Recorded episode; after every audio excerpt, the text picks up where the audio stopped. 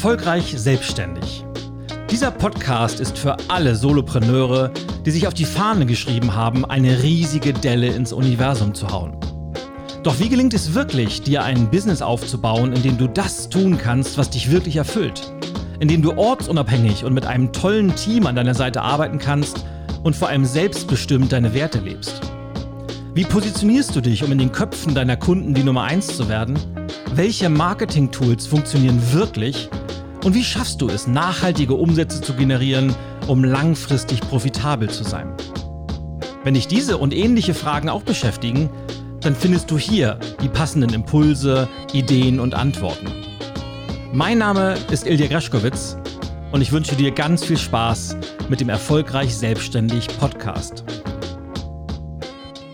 Moin, moin, Solopreneur Family, it's me, Ilya G. Und ich begrüße dich herzlich zu einer weiteren Folge des Erfolgreich Selbstständig Podcast. Heute bereits mit der ersten Schnapszahl, nämlich Episode Nummer 11, die den Titel trägt Boote verbrennen oder auf Herrn Kaiser hören.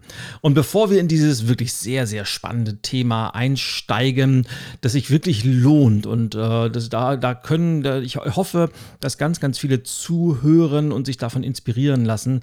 Bevor wir einsteigen, eine kurze Einladung, denn ich habe vor knapp sieben Tagen zusätzlich zu diesem Podcast eine Facebook-Gruppe gegründet, die den Titel trägt Solopreneur Life erfolgreich selbstständig. Und in diese Gruppe möchte ich dich gerne einladen. Also wenn du auf Facebook bist, äh, egal ob aktiv oder nicht, weil ich bin ja auch nicht so wahnsinnig aktiv auf Facebook. Aber die Gruppenfunktion ist super, super cool. Da kann man sich nämlich austauschen und da kann man Fragen stellen und komm gerne vorbei. Der Name ist Solopreneur Life und der Untertitel erfolgreich selbstständig und ich verlinke das natürlich auch in den Show Notes. So, doch jetzt kommen wir zum berühmten und beliebten mittlerweile, das finde ich übrigens ganz, ganz spannend, wie viele von euch mir schon nach den ersten zehn Folgen geschrieben haben, wie cool sie das finden. Deshalb auch heute wieder der Fun Fact der Woche. Und der heutige Fun Fact ich habe Fifty Shades of Grey nicht gelesen, Schrägstrich nicht gesehen. Tatsächlich nicht. Und äh, die Frage an euch, äh, habe ich da was verpasst? Lohnt es sich? Muss ich das unbedingt machen? Wenn ja, dann, dann schreibt mir gerne und zwar an podcast.solopreneur-club.de. Und genau das hat nämlich auch Josef Zauner gemacht. Und Josef Zauner kriegt hiermit von mir woo, den Shoutout der Woche. Denn Josef hat mir eine E-Mail geschrieben und hat mir da eine Frage geschickt. Und bevor ich da auf diese Frage eingehe, äh, Josef ist angehender Speaker und Coach, er hat nebenbei noch ein anderes Unternehmen und seine Webseite ist www.josef-zauner.at denn er kommt aus Österreich. Also www.josef-zauner.at. Lieber Josef, vielen, vielen Dank für deine Frage.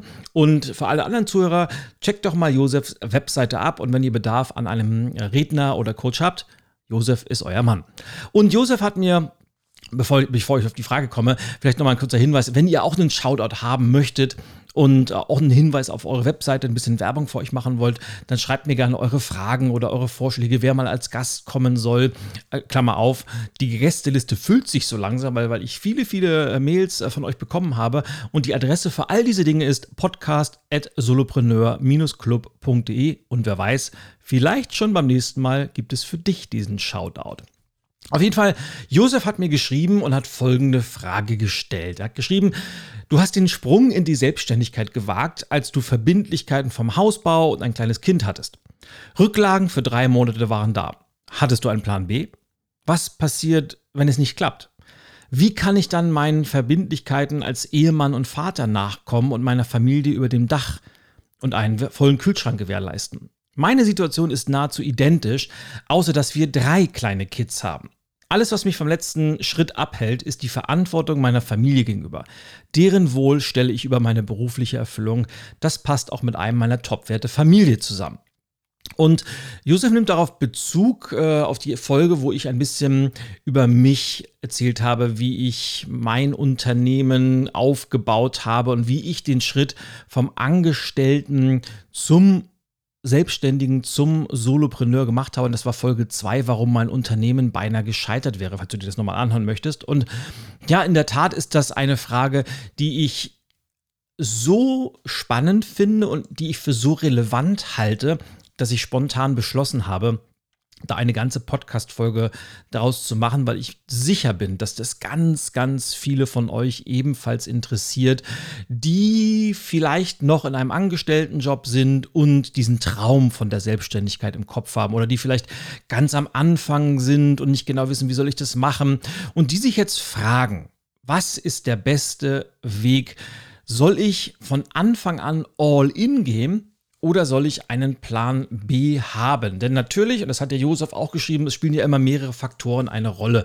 Zum einen weiß man, dass einem der aktuelle Job nicht mehr so viel Spaß macht oder dass er überhaupt keinen Spaß macht und man hat diesen Traum von der Selbstständigkeit und ich kann diesen Traum total nachvollziehen. Es gibt nichts Tolleres und ja, und auch wenn natürlich gerade in Deutschland auch, auch viele, viele Sachen schwierig werden und Selbstständige werden ja immer so ein bisschen auch wie Angestellte zweiter Klasse behandelt. Aber aus meiner Sicht, es gibt nichts Tolleres. Aber man ist ja auch nicht ein, ein Eremit, sondern man lebt in einem sozialen System. Und wenn man einen Job hat, der die Familie ernährt, und wie bei Josef oder damals bei mir auch, man hat vielleicht äh, gerade ein Haus gebaut und muss die Verbindlichkeiten abzahlen und man hat Versicherungen laufen und die Rechnungen, die, die laufen ja auch weiter. Was macht man dann? Weil, wenn ich dann alles von heute auf morgen hinschmeiße, wie soll ich denn eben für meine Familie sorgen? Wie soll ich meine Rechnung bezahlen? Das sind ja Fragen, die weiß ich, dass dich die ganz, ganz viele von euch da draußen stellen. Und heute möchte ich einfach mal die Frage beantworten, was ist denn jetzt der beste Weg? All in oder Plan B? Und ich gebe euch am Ende dieser Folge nochmal drei wirklich ganz, ganz konkrete Tipps, wie es für dich am besten gelingt. Aber fangen wir erstmal mit dieser Ausgangsfrage an und deshalb habe ich die Folge einfach mal genannt, äh, genannt Boote verbrennen oder auf Herrn Kaiser hören. Und dahinter stehen die beiden Alternativen. Und das erste oder der erste Teil dieser, dieser Folge der Überschrift ist ja dieses Boote verbrennen. Und wenn du mein Buch Let's Talk About Change Baby kennst, auch da habe ich diese berühmte Metapher erwähnt. Ist eine Geschichte, die hört man immer wieder und vermutlich ist sie irgendwann erfunden worden, weil sie wurde schon unterschiedlichsten Menschen zugeschrieben. Es sind alles Feldherren, äh, Cortés der Eroberer, Alexander der Große und was weiß ich, wem, wem man das noch zugeschrieben hat. Auf jeden Fall geht die Geschichte so. Ich nehme jetzt mal, äh, Cortés der Eroberer ist mit seiner Armee äh, auf, auf die, die Übermacht des Feindes getroffen und sie sind mit ihrer Armada von Schiffen auf das Ufer zugesteuert und standen jetzt vor der entscheidenden Schlacht. Und Cortés hat seinen Generälen angeordnet, sobald wir alle an Land sind, verbrennt die Boote. Und die Idee dahinter ist logischerweise, wir haben uns sämtliche Rückzugmöglichkeiten abgeschnitten und ab sofort gilt eigentlich, entweder wir gewinnen die Schlacht oder wir werden alle untergehen, wir werden alle sterben, weil zurück können wir ja nicht mehr.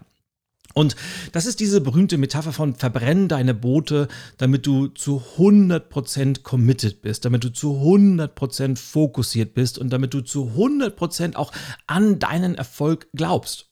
Und natürlich ist da eine ganze Menge dran.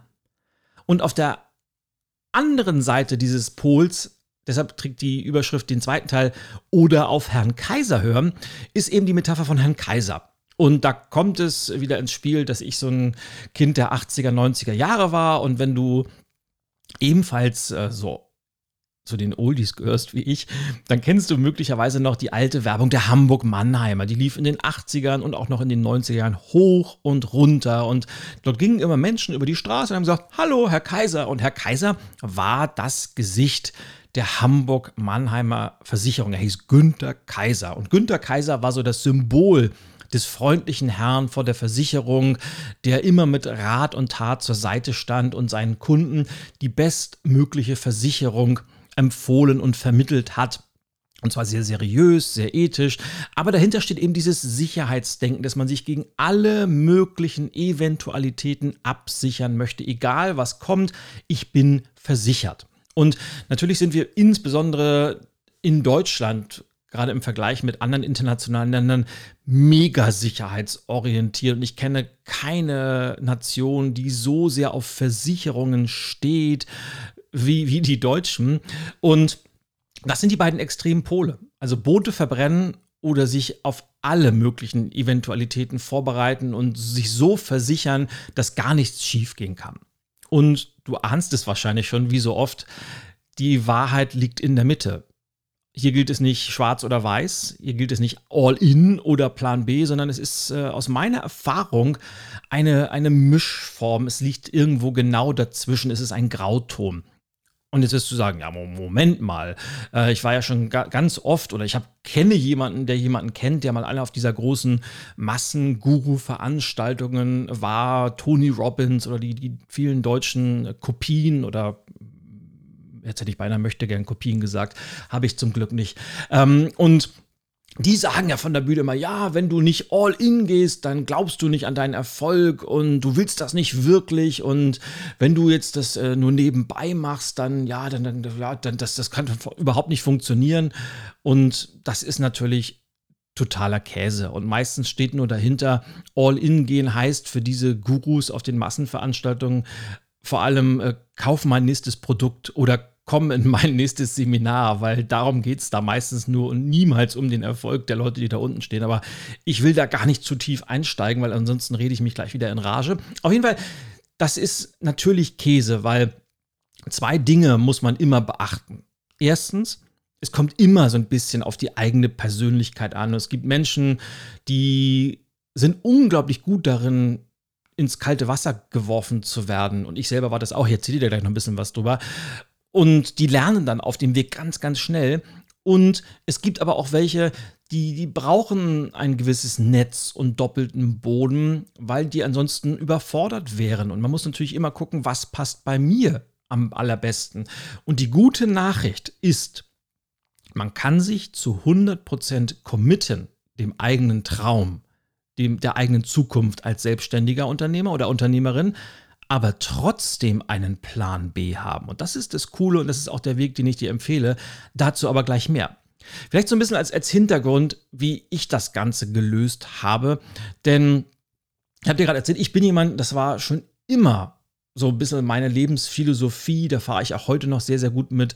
Nicht umsonst ist, glaube ich, mein erfolgreichstes Buch das Buch Mach es einfach. Das ist eine, eine Haltung, mit der ich immer gut gefahren bin. Einfach mal machen und dann gucken, was passiert. Das heißt nicht, dass ich nicht immer gut vorbereitet bin. Das heißt nicht, dass ich nicht eine Strategie habe. Aber bevor ich bis zu diesem Nimmerleinstag warte, auf diesen perfekten Moment, den es sowieso nicht gibt, mache ich lieber erstmal, schmeiß mich selbst ins kalte Wasser und lerne dann ganz, ganz schnell. Und wenn man das, wenn man in ganz kaltes Wasser springt, dann ist die Lernkurve eben auch e-, extrem steil. Und ich weiß noch wie heute, weil ich habe ja erzählt, dass ich meinen, meinen Job damals gekündigt habe, aber was man vielleicht dazu sagen muss, ich war ja Geschäftsführer für Karstadt und Ikea und hatte dann irgendwann die, diese große Idee, den Traum im Kopf, daraus willst du mal ein eigenes Business machen, damit willst du dich mal selbstständig machen. Aber in der Zeit zwischen, bevor ich diese Idee im Kopf zum ersten Mal hatte und der tatsächlichen Entscheidung zu kündigen und nochmal neu anzufangen, und zwar mit den Rahmenbedingungen, die da Josef in der Frage gestellt hat, nämlich ich hatte Rücklagen für drei Monate. Ich hatte gerade ganz, ganz frisch ein Haus gebaut. Meine Tochter war zwei Jahre alt. Und ich hatte keine Kunden. Ich hatte kein großes Netzwerk. Ich hatte einfach nur diesen riesigen Traum und diese, diese, das Herzblut dafür, das schaffen zu wollen. Und trotzdem, wie gesagt, es hat bestimmt drei Jahre gedauert, bis ich das dann gemacht hatte. Aber ich habe natürlich von heute auf morgen alles abgebrochen. Das heißt, ich bin schon all in gegangen, weil ich weiß, dass ich ein, ein Typ bin, der das braucht, den das extremst motiviert. Ich habe aber auch einen Plan B gehabt. Ich habe sogar einen Plan C und einen Plan D gehabt. Das heißt, ich habe mir damals, und das hat mir sehr, sehr geholfen, zwei Fragen gestellt. Denn die erste Frage war, was ist denn das Schlimmste, was passieren kann? Und da bin ich relativ schnell auf die Antwort gekommen, das Allerschlimmste, was passieren kann, ist, dass deine Geschäftsidee völliger Mumpitz ist. Du wirst keine Kunden finden und innerhalb von einem halben Jahr oder vielleicht sogar schon früher sind all deine Reserven, die wenigen, die du noch hast, sind aufgebraucht und du bist pleite. So, und das war die Antwort. Und dann habe ich mir Frage 2 gestellt und die ist die entscheidende gewesen, nämlich sollte dieser Worst Case eintreten, bin ich dann in der Lage, eine Lösung zu finden. Und allein das Nachdenken darüber hat mir so viel Sicherheit gegeben. Nämlich, ich habe gesagt, und das war dann gleich mein Plan B, sollte das nicht klappen, dann könnte ich sofort wieder zurück in meinen alten Job gehen. Ich war ja wirklich gut in dem, was ich gemacht habe. Ich war noch jung und ich hätte mit, mit großer, großer Wahrscheinlichkeit wieder einen Job im Handel gefunden, vielleicht im gleichen Unternehmen, möglicherweise in einem anderen. Und ich wäre auch bereit gewesen, ein, zwei Hierarchiestufen weiter unten anzufangen und mich wieder hochzuarbeiten. Aber ich, ich wusste, sollte das schief gehen, kann ich wieder zurück in meinen alten Job. Also, das war jetzt nicht mein Traum, aber es wäre gegangen, sodass ich dann auch finanziell über die Runden gekommen wäre. Dann habe ich mir überlegt, sollte auch das nicht funktionieren? Eben, weil, keine Ahnung, man, man mich nicht einstellen wollte, warum auch immer. Was würde ich denn dann machen? Und dann habe ich gesagt, ja, sollte das nicht funktionieren? Ich habe ja so viele Sachen schon während meines Studiums gemacht. Also ich könnte jederzeit sofort wieder irgendwo anfangen zu kellnern oder hinter der Bar zu stehen oder Pizza auszufahren, was auch immer. Das heißt, ich würde immer auch kurzfristig eine Möglichkeit finden, kurzfristig zu Geld zu kommen, damit ich eben auch meine Rechnung bezahlen kann. Und wenn es auch mit Jobs wären, die ich als Student gemacht hatte und die jetzt nicht die absoluten Traumberufe sind, aber ich würde eine Wahrscheinlichkeit finden, äh, um zu Geld zu kommen. Hat mir die nächste Sicherheit gegeben. Und dann habe ich mir überlegt, sollte auch dieser Plan, das war ja mein Plan C, sollte der scheitern, was würde ich dann eine Lösung finden? Und dann habe ich gewusst, klar, und sollte all das nicht hinhauen. Sollte ich nicht wieder zurück in meinen alten Job kommen, würde ich auch nicht in der Lage sein, irgendeinen Nebenjob anzunehmen, wie Kellner, Barkeeper oder Pizzaausfahrer, dann hätte ich ja immer noch meine Familie und Freunde, wo ich äh, unterkommen könnte und die mir was zu essen geben würden. Und ich hatte meine, meine Tochter und ich hatte ja meine Familie und das war das, was mich vorangebracht hat und gesagt habe, und die Wahrscheinlichkeit, dass diese Plan B, C oder D eintreten, ist so gering, dass ich mich selbst ins kalte Wasser geschmissen habe und dann einfach angefangen habe, all in zu gehen. Und ich weiß noch, wie heute ganz, ganz viele Kritiker haben da gesagt, wie kann man das nur machen und Ego-Trip und du hast ja jetzt Verantwortung und wie, wie kann man das machen, gerade wenn man so eine kleine Tochter hatte, weil wie gesagt, meine Tochter war damals zwei Jahre alt. Und ich glaube, dass ich nur so schnell so erfolgreich geworden bin, weil die Rahmenbedingungen so waren, wie sie waren. Ich habe das für meine Tochter gemacht und ich wusste eben, ich mache das nicht nur für mich. Es geht nicht nur um mein eigenes Ego und um mich selbst zu verwirklichen oder um durch eine Midlife-Crisis zu kommen, sondern ich gebe jetzt extra viel Gas. Ich äh, lege extra nochmal eine Schippe drauf. Ich gehe die extra Meile nicht für mich, sondern um möglichst schnell, möglichst gutes Unternehmen zum Laufen zu bringen, damit ich für meine Tochter sorgen kann, damit ich meine Rechnung bezahlen kann. Und diese Verantwortung, die, die ich gespürt habe, die hat mich eben nicht gelähmt, die hat mir wahnsinnig viel Motivation gegeben, die hat mich vorangetrieben, die hat mich dazu gebracht, so richtig, richtig viel Gas zu geben. Und immer, das ist ja diese, dieses berühmte Klischee, das man hat, aber das war damals noch so und ist auch heute noch so, immer wenn ich mal wieder einen dieser vielen Zweifel im Kopf hatte. Und die kommen einfach am Anfang. Das ist völlig normal, weil ja, man hat schlaflose Nächte und es gibt Tage, da weiß man nicht, was man machen soll. Und dann habe ich eben auf dieses Foto auf meinem Schreibtisch geguckt und wusste, dafür mache ich das. Das ist dieses berühmt berüchtigte Warum, von dem alle sprechen. Die wenigsten wissen, was es bedeutet. Aber das ist das Warum, das einen antreibt. Und dieses Warum hat dafür gesorgt, dass meine Lernkurve ganz, ganz steil war, dass ich schnell gelernt habe und dass ich die Verantwortung in eine ganz, ganz hohe intrinsische Motivation umgewandelt habe. So, das als, als kleine Einleitung, weil jetzt möchte ich dir gerne, aber gesagt, man kann gleichzeitig sich committen und einen Plan B haben. Und das ist auch meine Erfahrung. Und ich möchte dir gerne meine drei Tipps geben, wie du diese, diesen, diesen internen Konflikt vielleicht für dich lösen kannst. So diesen, diesen, diese Balance zwischen Boote verbrennen, Cortez der Eroberer und Herr Kaiser von der Hamburg-Mannheimer, maximale Sicherheit durch Versicherung gegen alles, wie du das am besten lösen kannst. Und Schritt Nummer eins, wenn du vorhast, dein eigenes Business zu gründen, wenn du dich selbstständig machen willst, betreibe eine wirklich gründliche Marktrecherche. Und damit meine ich, stell dir Fragen wie, gibt es denn überhaupt einen Bedarf nach meinem Produkt oder ist das eher ein Hobby? Produkt kannst du übrigens auch durch Dienstleistung ersetzen. Also jetzt sind wir bei diesem berühmten, ja, das ist ja mein Herzensbusiness, macht mir so wahnsinnig viel Spaß und hm, hm, hm. aber wenn es da wirklich keinen Bedarf gibt, also keinen Menschen, die davon sich einen Nutzen versprechen und dafür bereit sind, Geld zu zahlen, dann ist das möglicherweise ein ganz, ganz tolles Hobby. aber kein Business Case. Und darum geht es immer, kann man aus diesem Produkt dieser, dieser Produktidee oder der Dienstleistung, die du anbieten möchtest, gibt es da einen Bedarf, kann man dann ein Business draus machen? Nächste Frage, wie sieht der Wettbewerb aus? Wen gibt es denn schon, der das Gleiche anbietet? Weil man muss sich ja immer bewusst sein, die Welt hat nicht auf uns gewartet als Unternehmer. Das heißt, wir müssen gucken, wie positionieren wir uns in diesem bestehenden Wettbewerb? Wie differenzieren wir uns? Und wie sieht meine Marke aus, sodass ich möglichst schnell da raussteche und meine ja, meine Sporen mir verdiene und meinen Pfahl in den Boden ramme und sage, so, ich bin jetzt auch da und ich zeige euch jetzt mal, warum ich vielleicht der bessere Ansprechpartner, die bessere Ansprechpartnerin bin als meine Wettbewerber. Wirklich Schritt 1, so gründlich wie möglich eine Marktrecherche betreiben, sodass man auch wirklich weiß, mein Vorhaben ist kein Luftschloss, sondern wirklich etwas, was Zukunft hat. Dann kommt Schritt Nummer 2. Baut nämlich darauf auf und damit meine ich einen detaillierten Businessplan entwickeln. Und das Thema Businessplan ist natürlich sehr, sehr komplex, sehr, sehr umfangreich. Äh, werden wir mit großer Wahrscheinlichkeit in dieser Komplexität im, im Solopreneur Club mal abklappern, weil ich weiß, dass ganz, ganz viele nicht, nicht so wirklich wissen, wie man einen Businessplan schreibt. Also hier nur wirklich die, die Eckdaten, da schreibst du einfach mal rein, was will ich genau anbieten? Wie genau ist mein Businessmodell? Welche Produkte habe ich? Welche Dienstleistungen habe ich? Wie will ich mich positionieren? Wie sieht meine Marketingstrategie aus? Das heißt, wie will ich mich bekannt machen? Wie will ich meine Produkte bekannt machen? Und, und, und.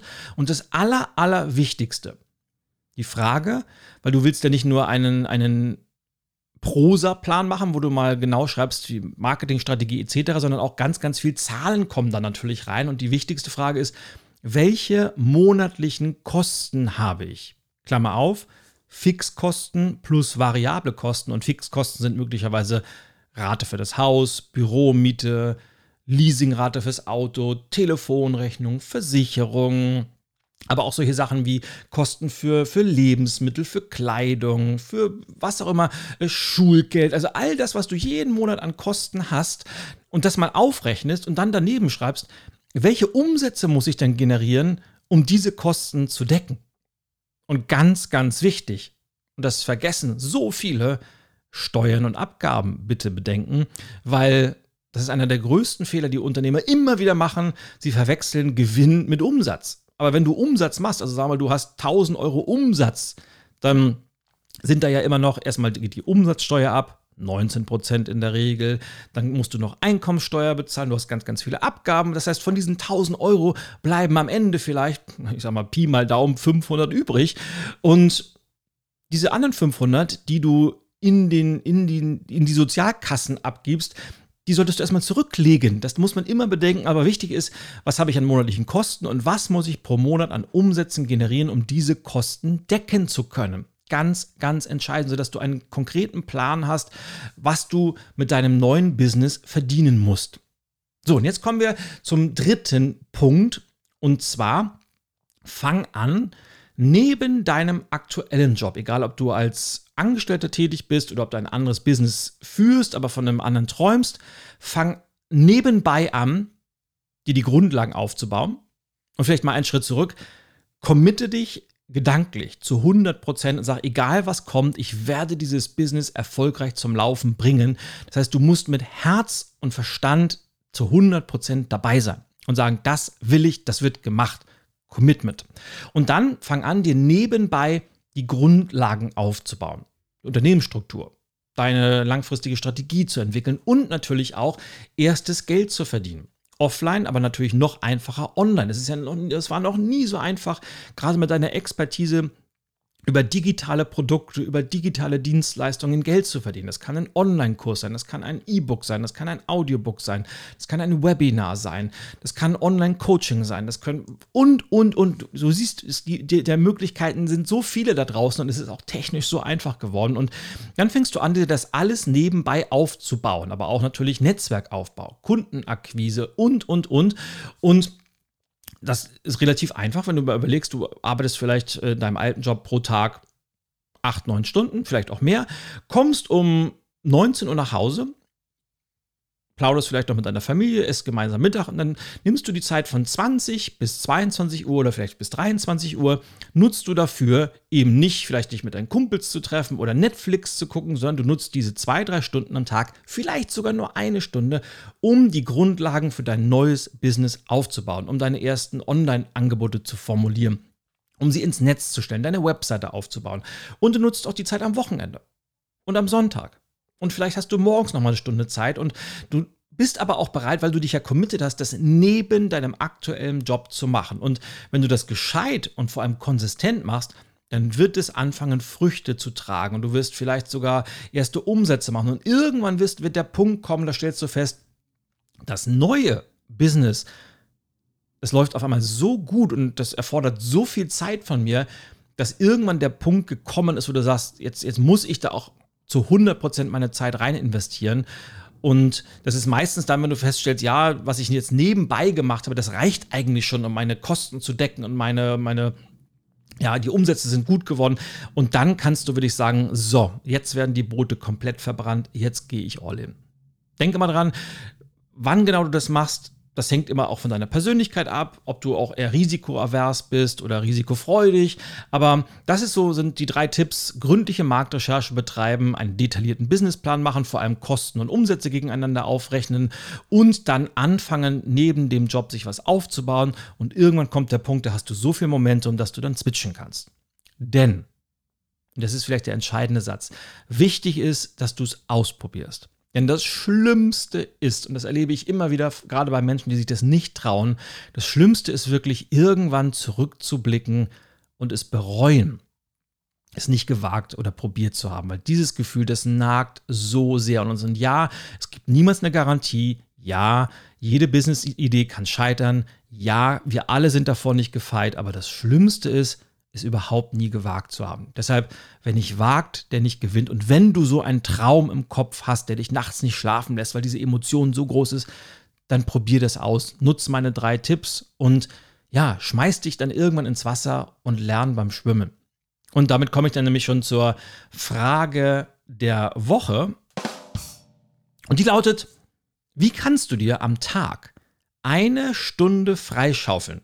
Natürlich gerne auch mehr, um Zeit für dein neues Business oder das nächste Projekt zu haben. Und bei der Umsetzung des Ganzen, nämlich wie kannst du dir am Tag eine Stunde Zeit freischaufeln, um Zeit für dein neues Business oder das nächste Projekt zu haben, da wünsche ich dir ganz, ganz viel Erfolg. Freue mich natürlich wie immer und ich weiß, dass das ganz, ganz viele von euch schon gemacht haben, wenn ihr mir eine Rezension bei Apple Podcasts hinterlasst kurz ein, ein, zwei Sätze schreiben, was genau dir am Podcast am besten gefällt, weil dadurch kriegen den Podcast oder mehr Hörer kriegen den Podcast vorgeschlagen, dadurch haben wir wieder mehr Hörer und dadurch haben wir auch wieder mehr erfolgreiche Selbstständige in diesem Land und die brauchen wir dringend. Tja, und das war's für heute und ich hoffe wie immer, dass die Inhalte wertvoll für dich waren und ich sage wie immer, bis zum nächsten Mal und don't forget to be awesome. Erfolgreich selbstständig. Dieser Podcast ist für alle Solopreneure, die sich auf die Fahne geschrieben haben, eine riesige Delle ins Universum zu hauen. Doch wie gelingt es wirklich, dir ein Business aufzubauen, in dem du das tun kannst, was dich wirklich erfüllt? In dem du ortsunabhängig und mit einem tollen Team an deiner Seite arbeiten kannst und vor allem selbstbestimmt deine Werte lebst? Wie positionierst du dich, um in den Köpfen deiner Kunden die Nummer 1 zu werden? Welche Marketing-Tools funktionieren wirklich und wie schaffst du es, nachhaltige Umsätze zu generieren, um langfristig profitabel zu sein? Wenn dich diese und ähnliche Fragen auch beschäftigen, dann findest du hier die passenden Impulse, Ideen und Antworten. Mein Name ist Ilja Greschkowitz und ich wünsche dir ganz viel Spaß mit dem Erfolgreich Selbstständig Podcast.